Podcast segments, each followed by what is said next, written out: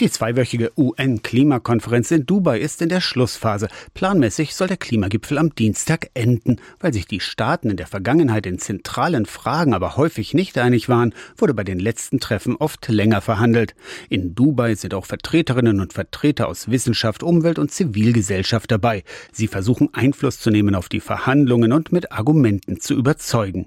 Für das evangelische Hilfswerk Brot für die Welt ist Sabine Minninger vor Ort. Indem wir eben bilaterale Treffen Treffen mit Regierungen haben und indem wir natürlich auch gerade die Staaten unterstützen, die am meisten von der Klimakrise betroffen sind, am ärmsten sind, am wenigsten zur Krise beigetragen haben und regelmäßig über den Verhandlungstisch gezogen werden von Industrie- und Schwellenländern. Also gerade die am wenigsten entwickelten Staaten. Diese Staaten fordern seit Jahren Unterstützung für die Bewältigung von Klimaschäden.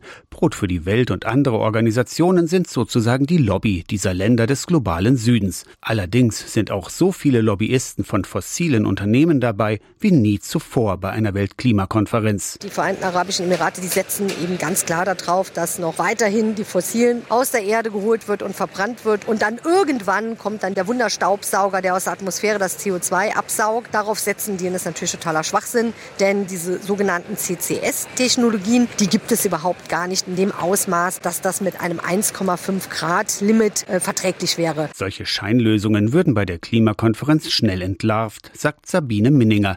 Das wichtigste Ziel in Dubai sei die Festlegung eines Datums für den endgültigen weltweiten Ausstieg aus fossilen Brennstoffen. Und das muss bei diesem Gipfel hier passieren, weil das sagt uns eben die Klimawissenschaft, dass wir eben nicht länger warten können. Darüber und über die Finanzierung wird noch bis mindestens Dienstag bei der Weltklimakonferenz COP28 in Dubai gerungen. Aus der Kirchenredaktion Torsten Kessler.